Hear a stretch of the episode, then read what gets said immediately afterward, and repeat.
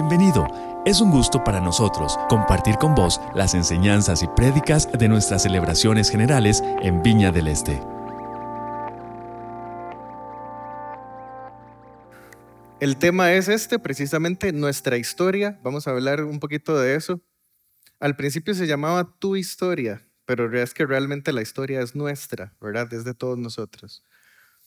Y para empezar, eh, y me pueden pegar el grito desde ahí, quiero hacerles una pregunta. ¿En qué se parece Pablo de Tarso o San Pablo, como le quieran decir, a Joel Campbell? ¿En qué se parecen? Según lo que acabamos de leer, Fío acaba de leer un montón de cosas que lo hacen un toque parecido. Y es más, la semana pasada también. ¿Ah? Que se baila a todos. No, Campbell dejó de hacer eso hace ratillo. Se cambió de equipo. Ajá. Ajá. Juega con nuestras emociones. ¿Qué? Para, que les, para ver si va quedando un poquito más claro. ¿En qué se parece, más bien ahora, Pablo a Johan Venegas y a Joel Campbell?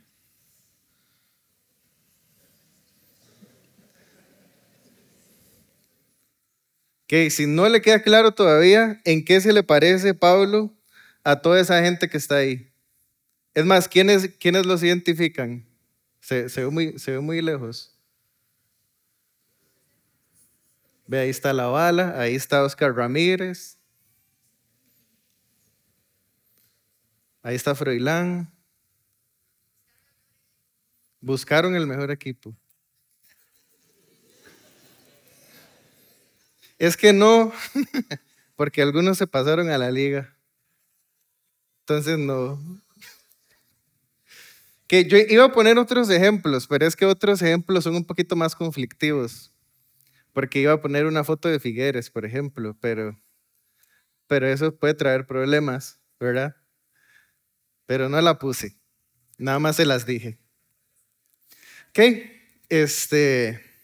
Y por allá yo creo que tuvieron una, una idea muy cercana. ¿Cómo te llamas vos? Tiago.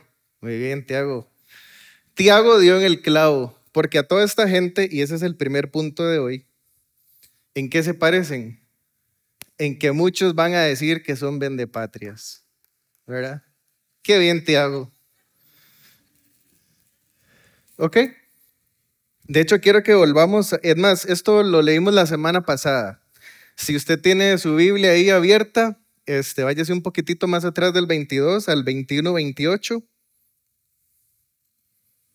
21, 28.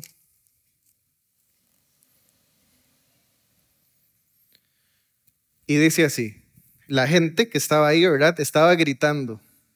Eh, dice, israelitas, ayudad. Este es el hombre que por todas partes enseña a todos contra el pueblo, la ley y este lugar. Y además de esto, ha metido griegos en el templo y ha profanado este santo lugar.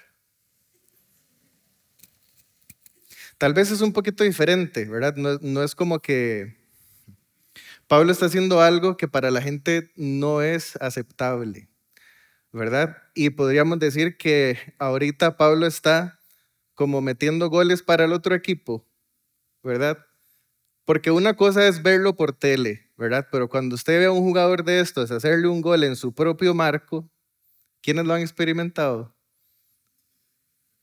No, es que duele, duele, ¿verdad?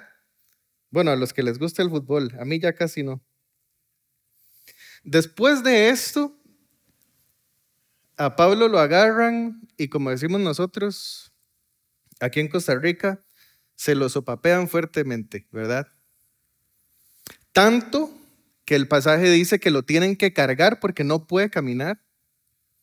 Y en medio de todo eso, nuestro capítulo de hoy inicia con Pablo pidiendo la palabra. O sea, de una u otra manera logra ponerse de pie. Imagínense a alguien bien hecho leña después de una buena golpiza como algunos quisieran darle a algunos de los jugadores que se cambien de equipo. Y entonces Pablo comienza y empieza a contar su historia de vida. Em, y no sé si, si se lo imaginan realmente así como hecho de leña, pero como nosotros lo leemos es demasiado fluido. Yo me imagino que para él no fue tan fácil eh, dar ese discurso. Y tras de eso, tras de que sabe que lo están golpeando por meter griegos en el templo, que eso era una ofensa muy grande, Pablo, mientras está contando su historia, vuelve a retomar el tema. O sea, como si no supiera por qué fue que, que le dieron. Y eso está en el 17, del 17 al 22. 22, ahora sí, capítulo 22, del 17 al 22. Y quisiera que vaya conmigo y que lo leamos juntos. Bueno, está en pantallas.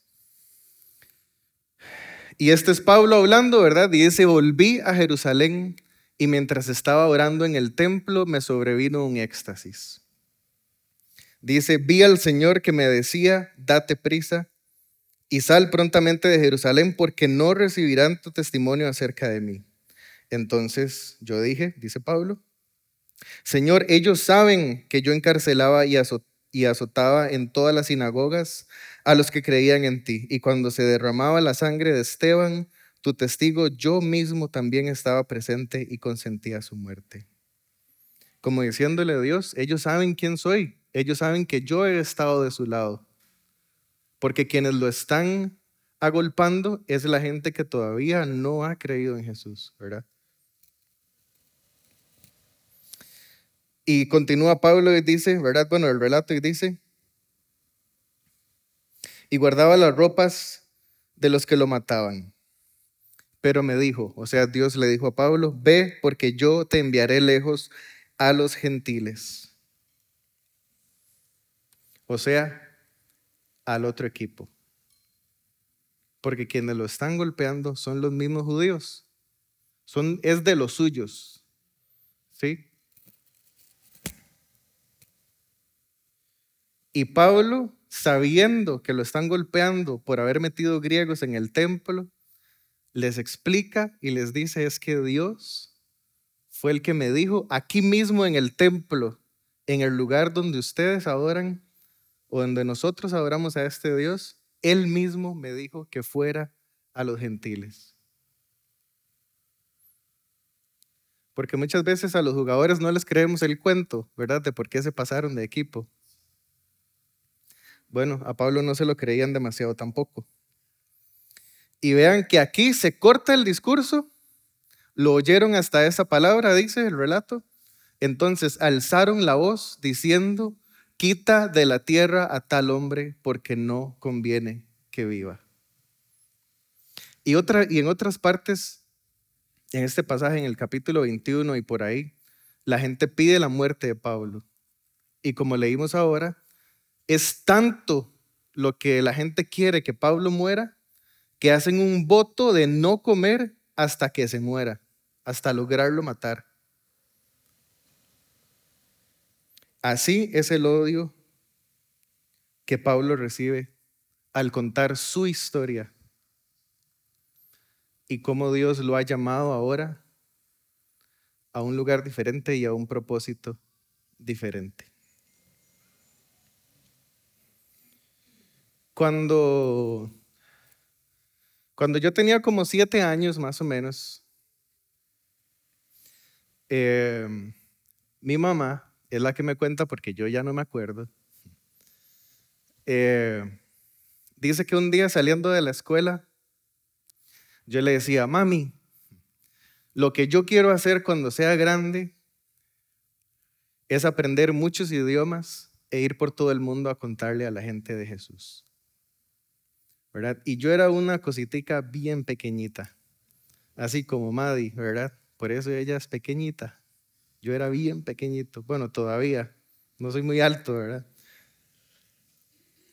Y son cosas que creo que Dios pone y semillas que Él siembra en la vida de cada uno de nosotros. En mi caso, era esto. Obviamente, mientras uno va creciendo, después yo quise ser astronauta y quise hacer otras cosas, ¿verdad? Em, Pero conforme uno va creciendo, la vida se va poniendo un poco más difícil, ¿verdad? Y se van abriendo muchas posibilidades de muchas cosas. Y recuerdo que en la etapa más difícil de mi vida, que fue cuando, cuando yo creo que he cometido uno de los errores más grandes de mi vida, tenía más o menos, tenía como 22 años. Estaba estudiando música, ¿verdad? Tiempo completo, entonces era toda la loquera entera en una escuela donde todo el mundo estaba haciendo lo mismo.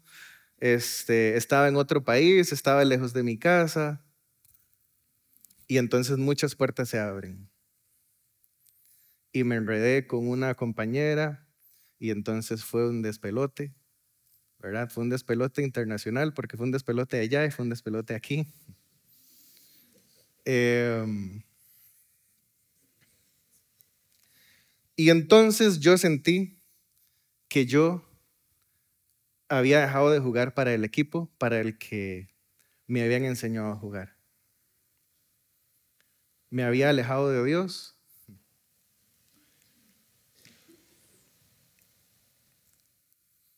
Y ya no era una prioridad para mí, ¿verdad? Y cuando regreso a la iglesia que estaba en ese momento, no era esta, porque en esta iglesia esas cosas no pasan, ¿verdad? Eh, la gente ya sabía todo lo que yo había hecho, ¿verdad? Eh, porque bueno, yo tenía una exnovia que en ese momento ya era exnovia, ¿verdad? Por obvias razones. Eh, y bueno, ya toda la iglesia sabía. Entonces fue tan difícil porque yo me sentaba en una, en una fila de sillas y había gente que se ponía de pie y se cambiaba de lugar. Porque era gente que sabía lo que yo había hecho. Em, y obviamente es difícil, es difícil sentirse traicionado, ¿verdad? Y es difícil vivir em, las consecuencias de, de los errores que uno comete, ¿verdad? Y entonces, cuando esas cosas pasaron, definitivamente sentí que yo era un vendepatrias también. No como Pablo, que ahora estaba aparentemente vendiendo a su patria por algo eh, que era de parte de Dios y no totalmente al revés.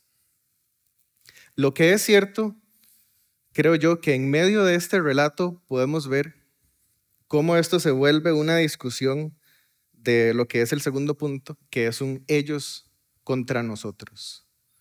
¿Verdad? Entonces resulta que Pablo se había cambiado de lado en algún sentido que realmente no es tan así, pero la gente así lo percibió. Porque Pablo estaba transgrediendo todo lo que ellos creían santo. Su templo con gente que no tenía que estar ahí.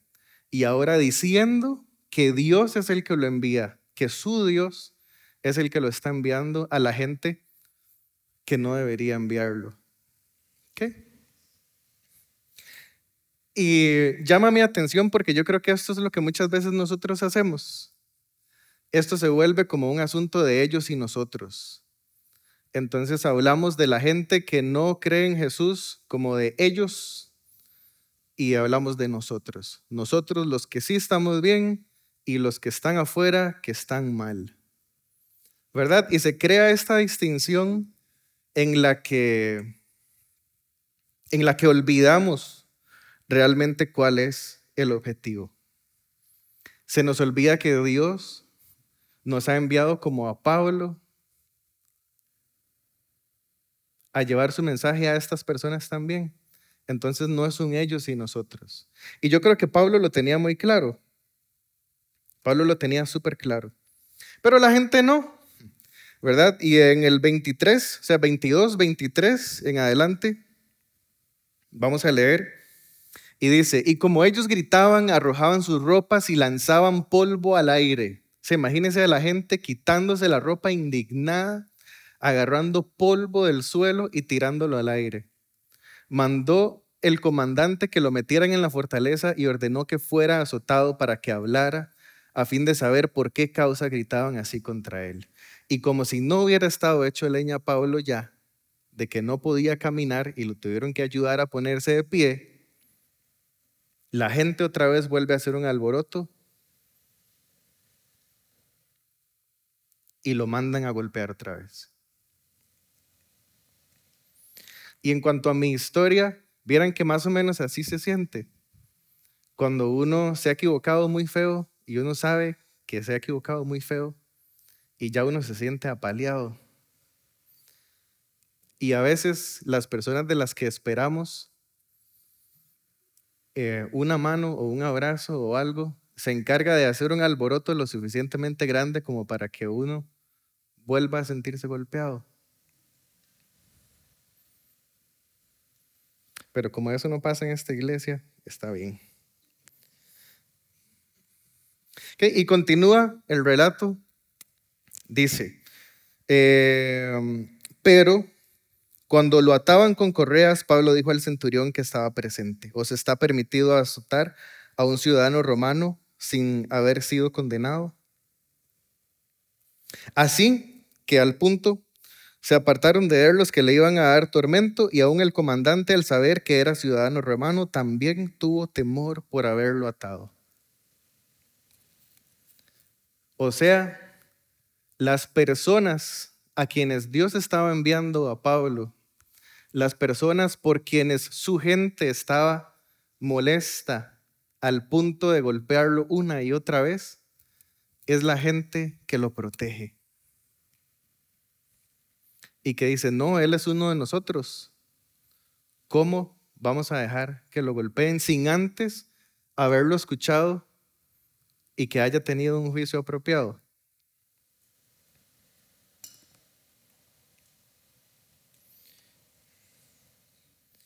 Y es que así se siente.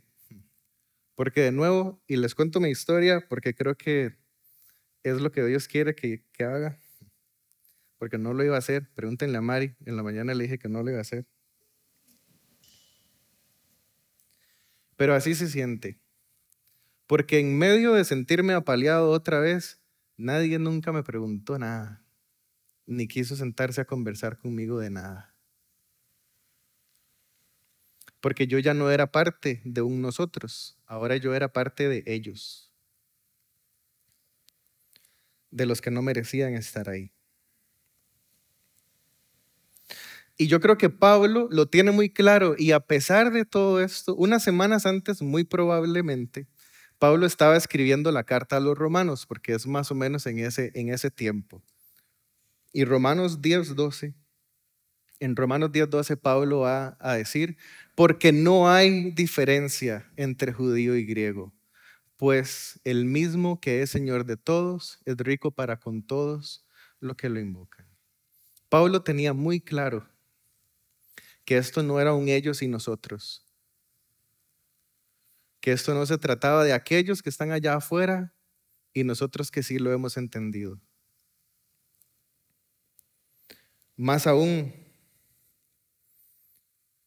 Pablo lo tiene tan claro que en Efesios 6, Efesios 6, 12, podemos encontrar que Pablo dice, porque no tenemos lucha contra sangre y carne, o sea, nuestra lucha no es con las personas.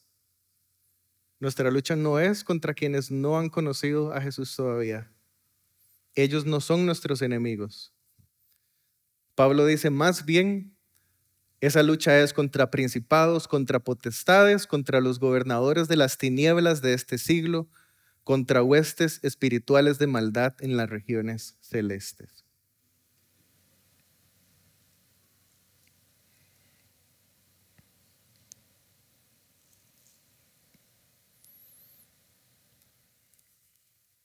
¿Qué piensan?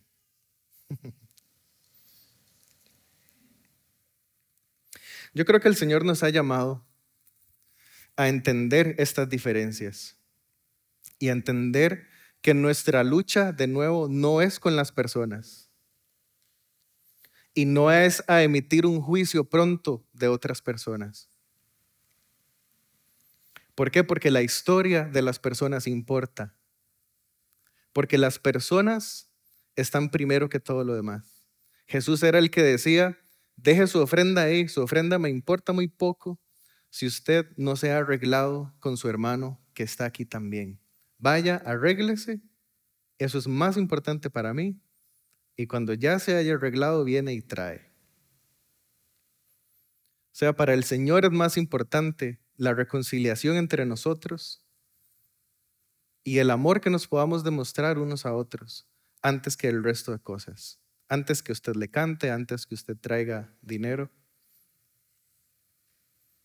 Nuestras relaciones son prioridad.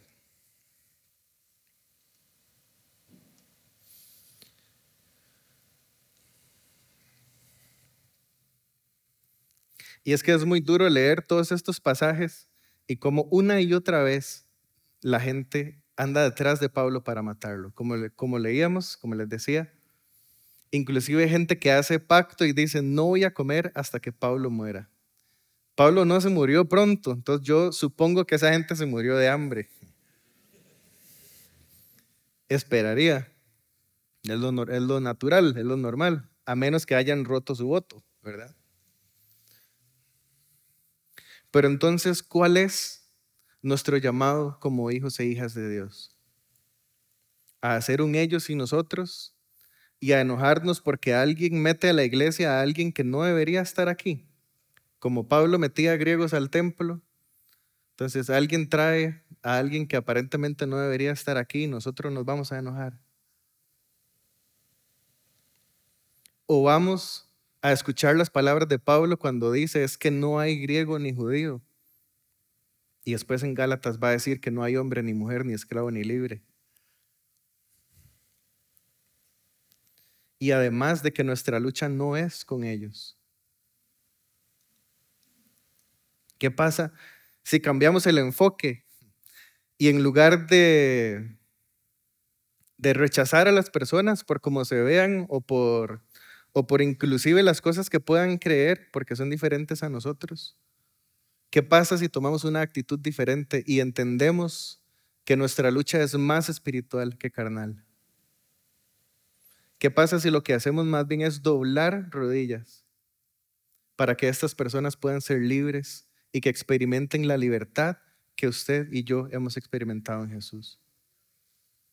¿Qué pasa si la postura de nuestros corazones cambia y ya no es una postura de juicio, sino una postura de aceptación, de inclusión, de amor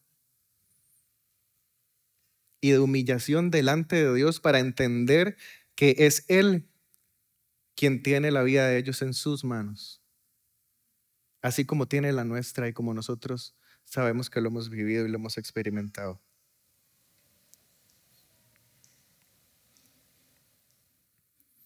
Y aquí es donde vamos al siguiente punto, que es nuestra historia.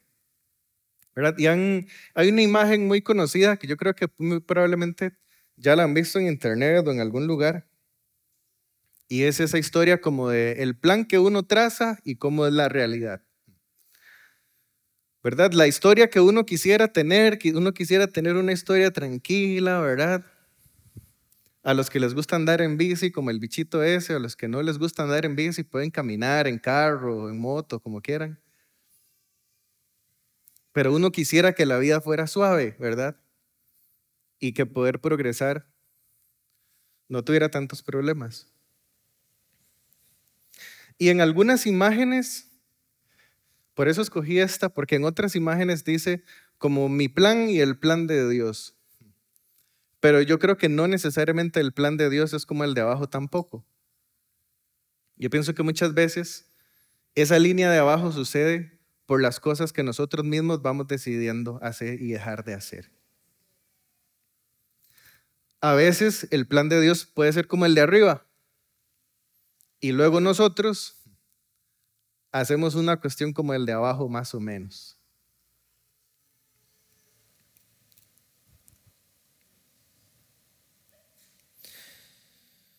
Si, si usted está en una situación difícil hoy, digamos, de que usted dice, estoy aquí porque yo lo decidí, ¿verdad? Yo no les voy a mentir y no me voy a hacer la víctima de los errores que yo he cometido en mi vida, los hice yo y fueron decisión mía. Pero en esos momentos era cuando necesitaba una palabra de ánimo. Y aquí Pablo está solo, no hay nadie que le pueda decir una palabra de ánimo. Los, los romanos lo que hacen es nada más no castigarlo, pero, no le, pero ellos están con él. Entonces Dios es el que toma el papel ahí y le dice en el en el 21. No, mentira.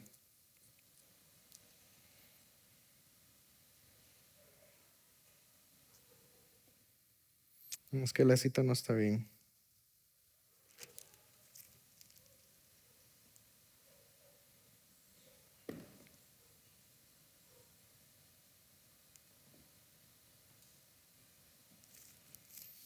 Hoy la perdí. Si alguien la encuentra, la puede decir en voz alta.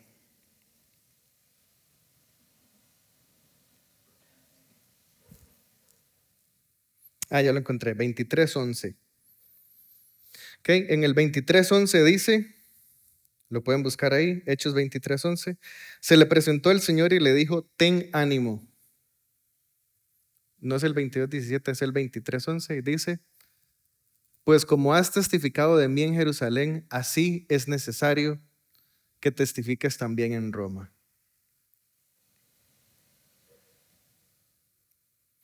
Y este mensaje puede sentirse alentador y puede sentirse no tan alentador. Porque Dios le está diciendo, así como usted lo acaba de hacer aquí, y ya lo han visto cómo fue, Dios le está diciendo allá en Roma también.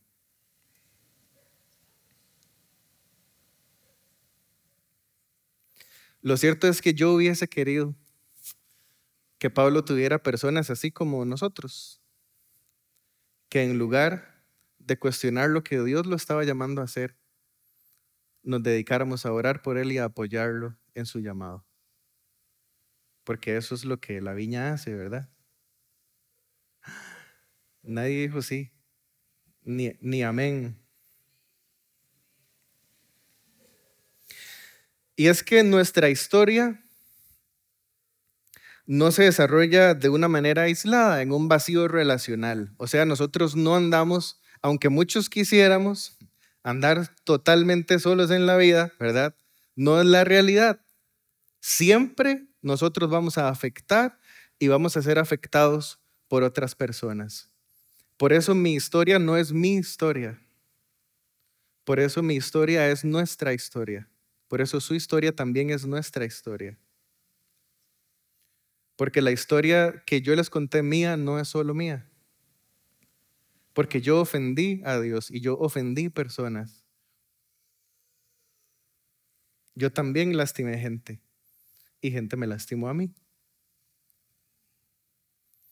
Y esas historias siempre van a ser así, ¿verdad? Y nos vamos a encontrar en el camino de la vida más o menos como estas imágenes, ¿verdad? Algunos sienten que se topan con un muro mientras ven a otros que pueden hacer el camino lo más fácil Luego está algunos que ven la diferencia que hay entre hombres y mujeres, cómo las mujeres pareciera ser que tienen más obstáculos que los hombres. O cómo tal vez vemos ahí y creemos que hay muchas cosas ahí, ¿verdad? Que nos apartan de nosotros y nuestras metas.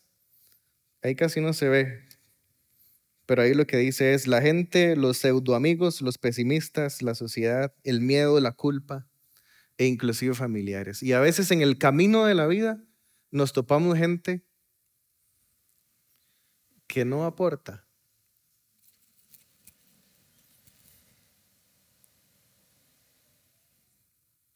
Pero eso no pasa aquí, ¿verdad?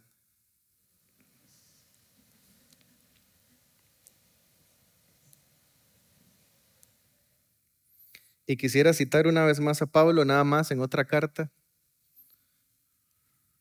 de nuevo tratando de, de tomar a Pablo como ejemplo de una persona que sufrió a manos de los suyos. Y esto no lo hace tener resentimiento con ninguno de ellos, sino que lo hace más bien querer seguir. Cuando en Gálatas 6, 1 y 2, Pablo dice, hermanos, si alguno es sorprendido en alguna falta, Vosotros que sois espirituales, restauradlo con espíritu de mansedumbre, considerándote a ti mismo, no sea que tú también seas tentado. Y dice, sobrellevad los unos las cargas de los otros y cumplid así la ley de Cristo. Porque la iglesia no se trata de que solamente de que yo ande en mi vida tratando de hacer lo correcto. Se trata de que somos una comunidad de gente. Y en este caso somos muchas comunidades de muchos lugares tratando de caminar hacia el propósito que Dios quiere para nosotros. Y en medio de esa caminada, que es una muy buena troleada, va a haber gente a nuestro lado que se va a tropezar y va a caer. Y tenemos la oportunidad entre todos de ayudarle a levantarse si esa persona se quiere levantar. Porque hay gente o hay momentos en los que uno no se quiere levantar.